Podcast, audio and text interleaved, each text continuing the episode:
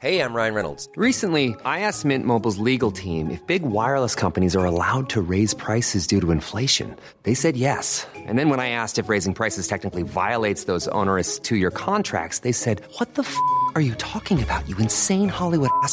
So to recap, we're cutting the price of Mint Unlimited from $30 a month to just $15 a month. Give it a try at mintmobile.com slash switch. $45 upfront for three months plus taxes and fees. Promo rate for new customers for limited time. Unlimited more than 40 gigabytes per month. Slows. Full terms at mintmobile.com.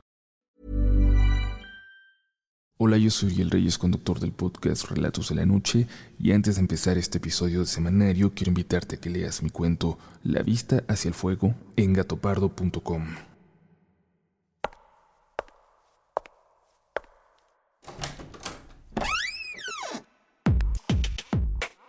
Este no es un episodio de noticias como los otros.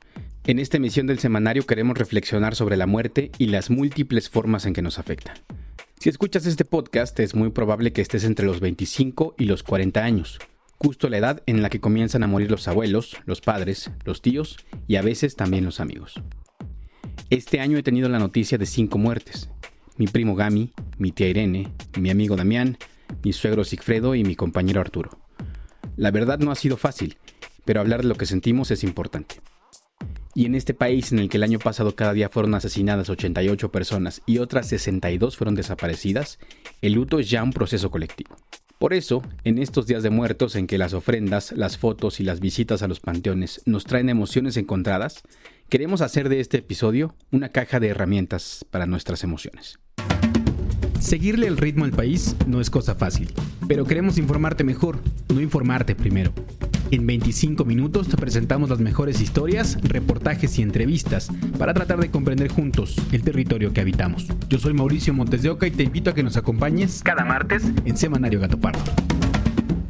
El duelo es la reacción natural ante una pérdida, no solo de un ser querido, también se puede sentir ante la pérdida del trabajo, de la salud, de una mascota e incluso ante la pérdida de una expectativa. Y como no todas las muertes son iguales, tampoco lo son los duelos que les guardamos. Comencemos hablando de aquellas que son un proceso largo, como las que se ciernen sobre aquellas personas que tienen una enfermedad terminal. Para este episodio invitamos a Maine Cortés, psicóloga y fundadora del Laboratorio Afectivo. Cuando existe el duelo por una muerte anunciada, como lo es por una enfermedad terminal, lo que ocurre es que el duelo empieza en el momento en el que se notifica de la enfermedad. ¿No? Entonces, una buena parte del duelo se elabora antes de que ocurra la muerte. Y, y, se puede, no en todos los casos, depende de cada persona obviamente, pero se puede llegar incluso antes de que ocurra la muerte a un lugar como de cierre y de aceptación. No quiere decir que no vaya a doler la muerte, pero ya se está en un lugar como mucho más en paz. Sin dejar de ser dolorosa, una muerte anunciada nos permite cerrar procesos tanto emocionales como aquellos que pertenecen al plano más terrenal, como los gastos, los trámites y los seguros. Para este episodio también invitamos a Gaby Pérez Islas, tanatóloga, escritora y presentadora del podcast Después de la muerte es que el enfermo terminal nos da tiempo de ser nuestra mejor versión, de atenderlo, de cuidarlo, de estar ahí para él y quedarnos el día de mañana con la satisfacción del deber cumplido. Una muerte repentina es mucho más complicada porque además de lidiar con el duelo, con estas emociones de las que hablábamos, tienes que lidiar con el estrés postraumático que te deja el shock de esta noticia. Como me dicen mis pacientes, no lo vi venir y como no lo vi venir no podíamos estar preparados aunque nunca estamos totalmente preparados para la muerte de alguien, de una u otra forma sí estamos formados para despedir a los nuestros. Así se siente la noticia de la muerte de un amigo joven, como si el tiempo se detuviera y algo nos electrizara el estómago. De acuerdo con el INEGI, las tres principales causas de muerte entre personas de 15 a 24 años son las agresiones, los accidentes y los suicidios. Escuchemos de nuevo a Maine Cortés y lo primero que hay que hacer es aceptar y entender que lo que acaba de pasar, acaba de pasar. Porque cuando pierdes a alguien por una muerte repentina, creo que esa es una de las cosas más difíciles de procesar. Entender que sí pasó, entender que de la noche a la mañana, por la razón que sea, esto se perdió, ¿no? Y creo que lo primero que hay que hacer es aceptar que esa cosa, que aparte cuando es repentina, parece hasta inventada, parece hasta improbable, pero pues sí ocurrió, entonces creo que la primera etapa está centrada en poder entender que eso es lo que ocurrió y poder aceptarlo y a partir de ahí pues ya tener que, resignificar todo el proceso. La muerte genera en nosotros distintas etapas de duelo que no ocurren con un orden específico ni en un tiempo determinado porque todos somos diferentes. Escuchemos a Gabriela Martín del Campo, que tiene un doctorado en psicoanálisis y es terapeuta familiar. Ella nos habla de la etapa de la negación en un duelo. Me gustaría que, exploráramos qué es lo normal, ¿no? ¿Qué se espera? Se espera primero una etapa de negación, ¿no?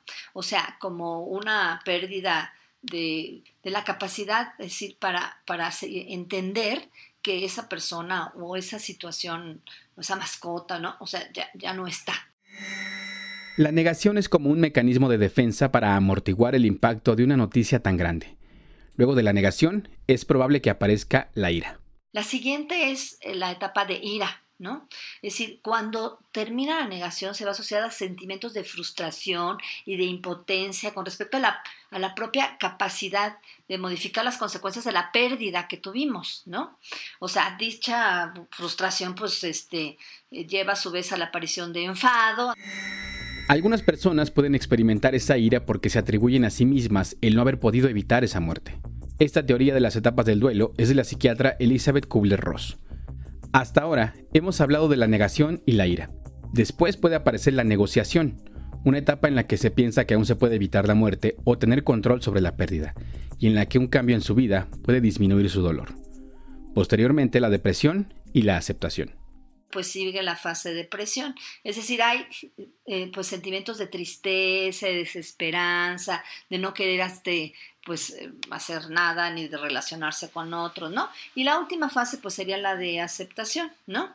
Es decir, aceptación de la pérdida con estado de calma, con esa sensación de, bueno, pues ya no va a poder, este, estar esta persona aquí, etcétera. Y, y no todas las etapas se transitan de la misma manera.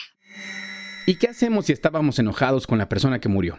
¿Qué alternativas hay para procesar ese sentimiento? Pero si alguien murió y no tuviste tiempo de hablar este enojo, de drenarlo o de reparar el vínculo, se vale escribir una carta. Creo que es de los ejercicios más sanadores escribir una carta donde te ponga cómo me siento, qué pasó, ofrecerte una disculpa si tengo parte en esto y perdonarte, porque nada te mantiene más enganchado a alguien, vivo o muerto, que el enojo. Gaby Pérez Islas nos recomienda escribir un duelario, un cuaderno de trabajo para elaborar nuestras pérdidas, una especie de bitácora de viaje para atravesar por el duelo y poder revisar en el futuro cómo nos sentíamos antes y cómo nos sentimos después. Una de las preguntas que surgen ante una pérdida es si va a dolernos toda la vida. Y esto es lo que Maine Cortés nos invita a reflexionar. Creo que hay pérdidas que nunca realmente se superan, ¿no? O sea, y no quiere decir que llores por ellas todos los días ni nada, solo vives con ellas y aprendes a que sean partes de ti y ya, ¿no? O sea, como que hay cosas que, hay ausencias que te van a marcar toda la vida y no, no pasa nada, incluso aprendes a evitar la ausencia también desde lugares distintos, desde el recuerdo, la nostalgia, la alegría, ¿no? O sea, pero, pero creo que el duelo como tal, ¿no? Como ese proceso psicofisiológico de adaptación. Hay otro tipo de muerte que nos puede estremecer tanto como la de otra persona, y es la de nuestras mascotas. Escuchemos de nuevo a Gaby Pérez Islas. Una mascota es parte de nuestra familia, vive bajo nuestro mismo techo y siempre hay que ver qué representa ese gato, ese perro, ese pez, quién era, que perdí cuando perdí. Es importante tenerlo claro porque a lo mejor es un perro que me había regalado mi papá y es lo único que me queda de mi padre, o es por el motivo por el que me levanto todas las mañanas, ¿sabes? Si el amor es real, el dolor es real. Así que por supuesto que hay duelo de mascota. En el artículo de UNAM Global, Cómo vivir el duelo por un animal de compañía, la académica de la Facultad de Psicología, Beatriz Glowinski, dice que es habitual que se intente minimizar el dolor por la pérdida de una mascota al ser vistas como un objeto reemplazable. Esto se debe a que la gente no siempre entiende el significado que puede tener para nosotros un animal de compañía, lo que provoca que los dolientes prefieran no compartir cómo se sienten, para evitar comentarios como puedes comprar otro o tienes que seguir adelante. La profesora Glowinski además apunta que el duelo por mascotas también puede generar fuertes sentimientos de culpa en nosotros, si es por una enfermedad, castigarnos por no haberlo llevado antes al veterinario. Si es por un accidente o envenenamiento, castigarnos por no haber sido más cuidadosos. El escenario se complica aún más cuando tomamos la decisión de sacrificarlos, porque aunque es para su bienestar y para disminuir su dolor, pueden aparecer en nosotros sensaciones de crueldad y culpa durante mucho tiempo. Ante el fallecimiento de nuestras mascotas, la académica recomienda buscar grupos de apoyo, conversar con amigos, realizar un ritual de despedida, como una carta agradeciendo los momentos vividos, redireccionar el tiempo que le dedicábamos al animal hacia otras actividades y no adquirir otro animal hasta sentirnos listos. También dice que si el animal era la única compañía de la persona, es vital acompañarla y apoyarla. Afortunadamente, hay que decirlo, los duelos no duran para siempre.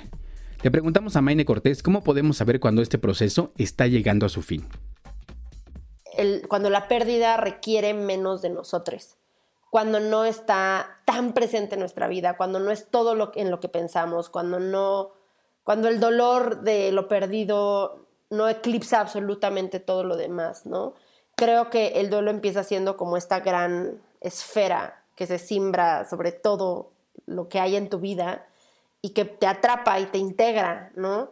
Eh, y el proceso de vivirlo implica construir cosas fuera de esa esfera, implica nutrir otros procesos, implica entender qué otras cosas sí quieres hacer. Y al principio es muy absorbente porque necesitas quedarte enfocada en la pérdida para poder resignificarla, pero conforme va avanzando te vas dando cuenta de que existen otras posibilidades, de que existen otras cosas, de que hay cosas que te siguen emocionando, que te siguen gustando. Le pregunté a la tanatóloga Gaby Pérez Islas cuándo es posible saber que hemos superado un duelo, y la respuesta me sorprendió.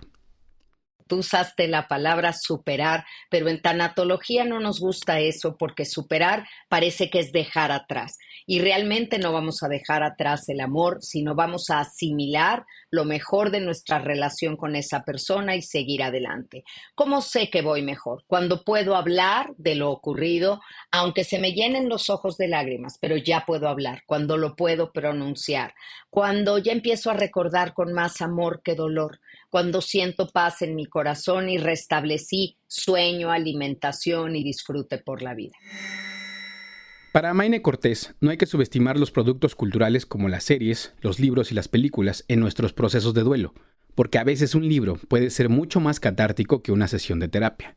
Sin embargo, esta es clave para atravesar los duelos complicados y nos invita a pensar en ella con una metáfora. Eso es la terapia, una asistencia. Alguien tiene una herramienta que a ti te podría faltar para entretejer un proceso, pero los hilos del proceso salen de ti, ¿no? Nada más digamos que está esta persona enseñándote como a tejer en telar, pero tú traes tu estambrito, ¿no? Entonces, esa es la terapia. A grandes rasgos y obviamente cambian cada enfoque, etcétera, etcétera, pero básicamente la interacción humana que se da en terapia es así y tiene ese propósito.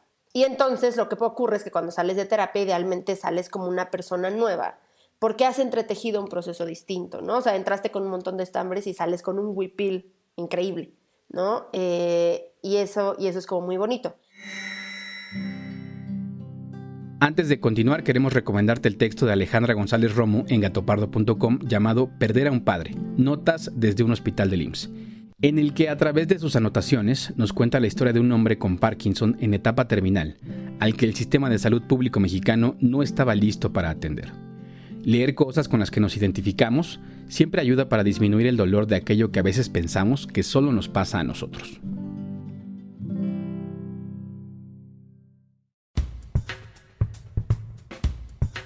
Retomemos las cifras sobre suicidio del INEGI de las que hablábamos.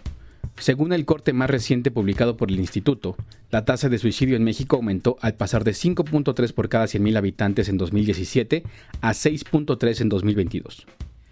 Para dimensionar el problema, hay que decir que el año pasado se registraron 8.123 suicidios, un número que alcanzaría para llenar el Auditorio Nacional casi al 85% de su capacidad.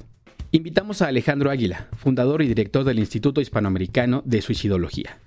Él nos dice que el duelo por un suicidio es uno de los más complicados, porque las circunstancias en las que una persona decide quitarse la vida no siempre son muy claras. En concreto serían dos situaciones. La primera, el por qué, ¿Por qué se quitó la vida? ¿Por qué se fue? ¿Por qué no pensó? ¿Por qué no me lo dijo? Estos porqués se quedan en el aire y la verdad, las razones por las que alguien se quita la vida se las lleva a la tumba. Y la segunda condición, que es algo que todos los suicidólogos requerimos trabajar en este labor que llamamos posvención, es la culpa. Yo le he llamado, Mauricio, una culpa entrampada. Esto es debido a que las personas se culpan por haber hecho algo y consideran que eso que hicieron llevó al suicidio a su ser querido o dejaron de hacer. Este tipo de muertes impactan de manera diferente al círculo cercano a la persona. A lo mejor la mamá lo vive con mayor intensidad, o un hermano mayor con el que se llevaba mejor, o eh, algún otro familiar que tenía un vínculo mucho más estrecho. Entre más vinculación existía en vida, por supuesto el duelo va a ser mucho más complejo, más largo y difícil de llevar. Alejandro Aguila nos hace un llamado a estar atentos a señales de alerta como alteraciones en la alimentación y el sueño, así como a ideas y planes sobre el suicidio que nos pueda contar alguna persona. También nos ofrece estos tres consejos para acompañar a alguien con ideas suicidas. El primero de ellos es importante escuchar. Cuando hablamos de la necesidad de la escucha, debe ser una escucha empática. Nos referimos a que entre más información tengamos respecto a esta ideación, plan o acción suicida, sabremos qué tanto riesgo hay. El siguiente tip es difícil porque todo el tiempo estamos juzgando lo que pasa a nuestro alrededor. Segundo, no juzgar. Todo juicio, crítica, opinión negativo inclusive podría precipitar la acción suicida. Esto nos lleva a que necesitamos tener una mayor apertura respecto al dolor, al sufrimiento, porque en todo suicida, Mauricio, lo que encontramos es desesperanza. La desesperanza es un estado en donde la gente considera que ya no tiene un futuro promisorio, que ya no hay forma de cambio y que se encuentra dentro de una problemática que no tiene solución. Y este es el más importante. Y tercero, canalizar. Canalizar a la persona eh, ayudaría mucho para que el especialista suicidólogo pudiera identificar el nivel de riesgo, hacer un diagnóstico, un pronóstico del paciente, así como las sugerencias de tratamiento, si requiere una atención terapéutica, una atención, diríamos, bimodal, que es terapia con medicamentos, o el internamiento, que esto es para proteger su seguridad. El acompañamiento del duelo por un eh, ser querido es un acompañamiento especializado. La Organización Mundial de la Salud calcula que cada año cerca de 703 personas se quitan la vida alrededor del mundo y muchas más intentan hacerlo. De acuerdo con este organismo, vivir conflictos, catástrofes, actos violentos, abusos, pérdida de seres queridos y sensación de aislamiento puede generar conductas suicidas. Además, hay que decir que las tasas de suicidio entre poblaciones vulnerables y discriminadas son altas. Tal como lo dijo Alejandro, la culpa juega un papel fundamental en la manera de lidiar con una muerte por suicidio y buscar ayuda profesional es la mejor salida para procesarlo. Hablar de estos temas sin tabúes y sin estigmas es el primer paso. Por otro lado, la desaparición es una de las experiencias más traumáticas que puede sufrir una persona no solo por la ausencia de un ser querido, sino también por el involucramiento de las autoridades que deberían dar respuestas a las familias. En un país con más de 100.000 personas desaparecidas, la desatención de las autoridades crea una ruptura en una creencia básica de los seres humanos que es el sentido de la justicia. Así lo explica Emanuel Santos, médico psiquiatra con especialidad en medicina social, quien se dedica a trabajar con víctimas de violaciones graves a los derechos humanos no hay una pérdida en el sentido de, que haya una muerte y de que haya una, constatación posible de esa muerte, sino que queda como una etapa, ¿cómo decirlo?, como, como una pausa en ese proceso. Y entonces eh, algunos autores han propuesto incluso teorías o, propuestas como duelo congelado, como duelo aplazado, eh, que finalmente hablan de ese estado de incertidumbre en donde no se puede afirmar que la persona ya murió, pero simplemente está, ¿cómo decirlo?, pendiente, ¿no? Como esa constatación. Emanuel Santos nos dice que la respuesta emocional de las familias, que también son víctimas indirectas, va en dos sentidos. Por una parte, la ausencia de la persona, y por otra, la sospecha de que las autoridades están coludidas con quienes la desaparecieron. Esto provoca incertidumbre, frustración y enojo al mismo tiempo. La vida, nos dice el especialista, se queda en un proceso de suspensión. La mamá me decía, el cuarto de mi hijo eh, está exactamente igual que como lo dejó el último día que estuvo en la casa. Incluso eh, ella recordaba en particular que le habían comprado, eh, a él le gustaba mucho el fútbol, entonces le habían comprado una playera de fútbol y, unos zapatos de fútbol y entonces lo tenían exactamente igual como estaba y ese cuarto era intocable, ¿no? Y entonces es siempre como este tema de, de por qué a lo mejor regresa, ¿no? Que es esto que decía que es lo difícil de tramitar el tema del duelo porque finalmente no puedes confirmar que la persona está muerta. Para Emanuel Santos, además de lo importante que es constatar que una persona murió para iniciar un duelo, también son muy importantes los ritos funerarios con los que damos cierre a una vida. Pero ese es un derecho negado a las familias que tienen una persona desaparecida. Al no tener un cierre, los familiares hacen especulaciones con respecto a lo que pudo haberle pasado a la víctima. Emanuel nos cuenta de otro caso que ilustra esta situación. Eh, también en Veracruz, eh, un joven desaparecido, lo desaparecen eh, elementos de policía de tránsito y años después aparecen restos que se le se demuestra que tenían que, que correspondían a este joven. Y entonces cuando vamos a documentar le preguntamos el papá me hace una pregunta me, me dice que quería aclarar un punto del informe de antropología forense que le habían entregado y su duda era, quería saber si a su hijo le habían cortado el cuello. Y entonces eh, empiezo, leo el reporte de antropología forense y lo que decía es que había un, un corte en el cuello del fémur.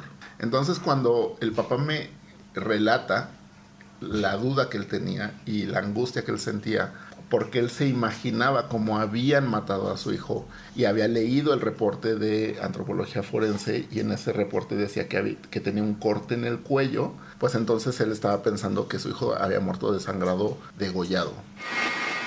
El informe de antropología forense decía que el corte había sido en el hueso que tenemos en la pierna y que lo más seguro es que haya sido realizado después de que murió para poder desplazar el cuerpo. No había ninguna evidencia de que le hubieran cortado el cuello. Y entonces eso le dio mucha tranquilidad porque él había generado esta historia en donde él ya se había imaginado incluso, y era algo que no lo dejaba dormir, le, provocaba pesadillas y una serie de cosas más, eh, y, eso precisamente a partir de un dato que es aislado en un informe, eh, en este caso de antropología forense, pero que te da cuenta, este ejemplo que te estoy planteando, te da cuenta cómo cuando se da una desaparición y quedan todas estas dudas respecto a qué fue lo que pasó, se genera en las personas un mecanismo natural de querer saber qué fue lo que sucedió. Y entonces se empiezan a armar la historia con diferentes elementos que muy probablemente ni siquiera son una, ni siquiera es una historia real, digamos, o, objetivamente real, llamémosle así, ¿no? Pero que es parte del proceso de no tener una respuesta adecuada de las instituciones. Un aspecto importante que destaca Emanuel Santos es que actualmente no hay muchas alternativas para que las familias de personas desaparecidas atiendan su salud mental y la mayoría están concentradas en las fiscalías, es decir, en los mismos lugares donde han sido revictimizadas una y otra vez. Y en su experiencia en los sistemas de salud pública, estas familias nunca son la prioridad. Así se lidia con esta que no es una muerte, sino una vida suspendida.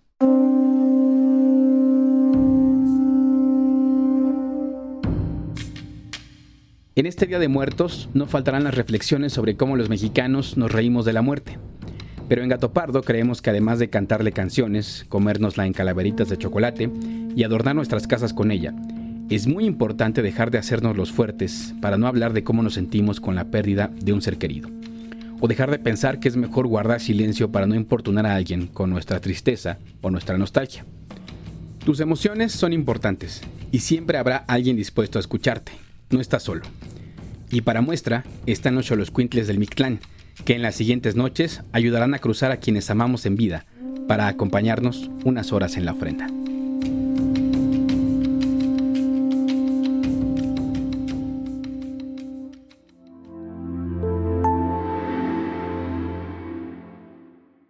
Vamos ahora con las noticias de la semana que nos presenta Fabiola Vázquez.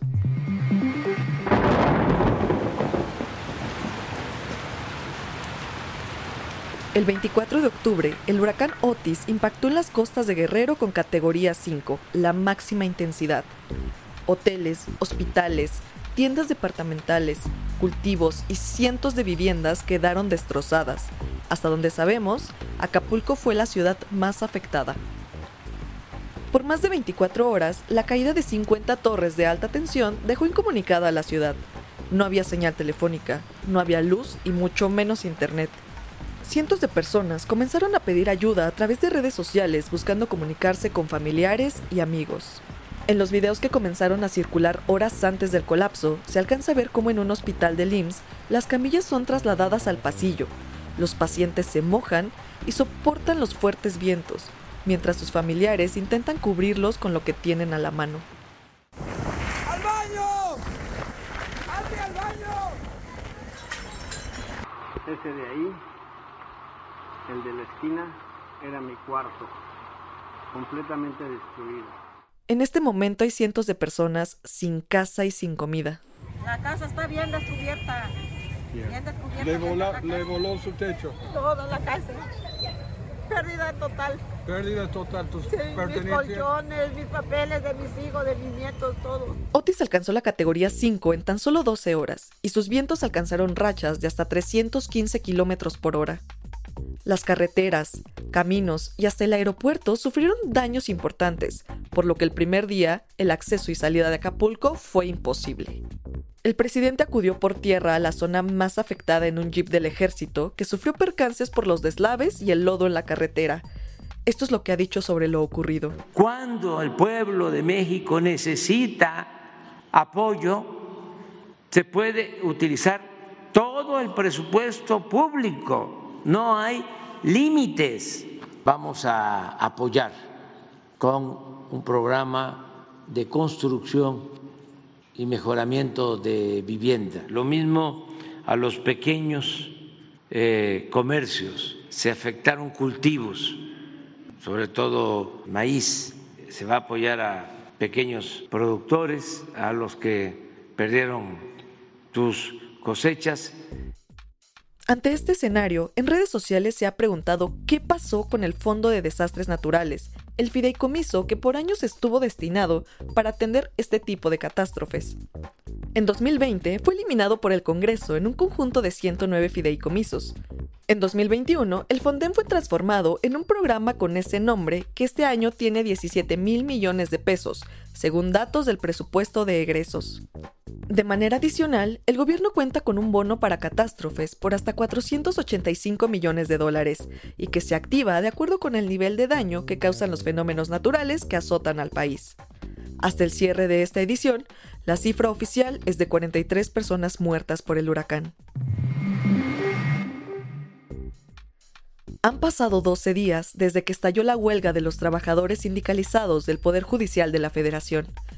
Cientos de empleados han salido a las calles para exigir que no se extingan 13 fondos y fideicomisos equivalentes a 15 mil millones de pesos. Ahora que dicen, este, no vamos a trabajar, va a haber huelga.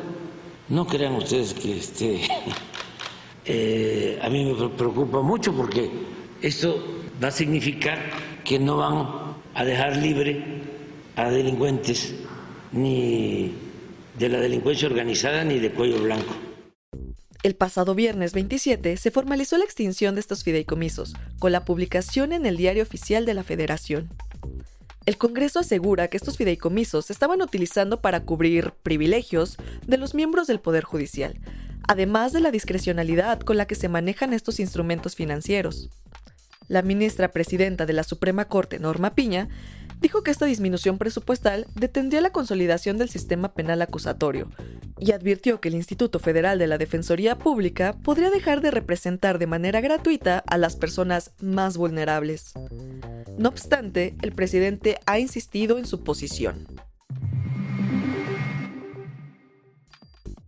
Finalmente, pasando una noticia más agradable, la semana pasada la actriz Jodie Foster recibió un homenaje en el reciente Festival Internacional de Cine de Morelia, donde se le entregó el Premio a la Excelencia Artística.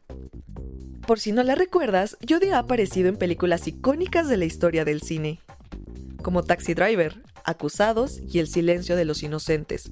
Estas dos últimas le valieron el Oscar. En esa misma semana también le fue entregada la medalla Filmoteca de la UNAM.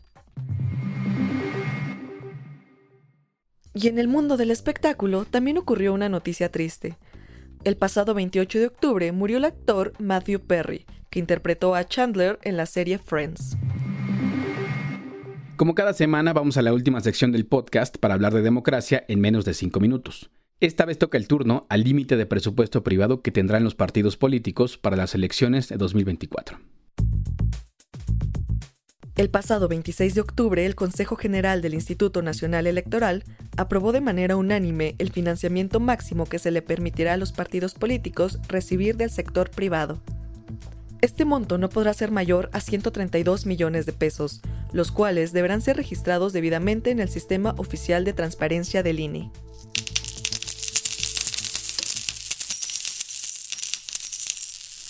Además, también existe un límite individual de aportaciones de los simpatizantes, el cual no podrá superar los 2.148.000 pesos. Gracias por escucharnos. Te invitamos a que te suscribas y califiques este episodio. Este podcast es posible gracias al equipo conformado por Fabiola Vázquez, María José Vázquez, Diana Amador y el productor Juan José Rodríguez.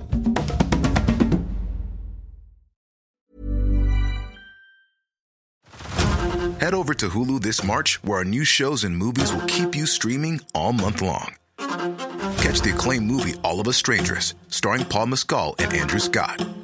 Stream the new Hulu original limited series We Were the Lucky Ones with Joey King and Logan Lerman. And don't forget about Grey's Anatomy. Every Grey's episode ever is now streaming on Hulu. So, what are you waiting for? Go stream something new on Hulu.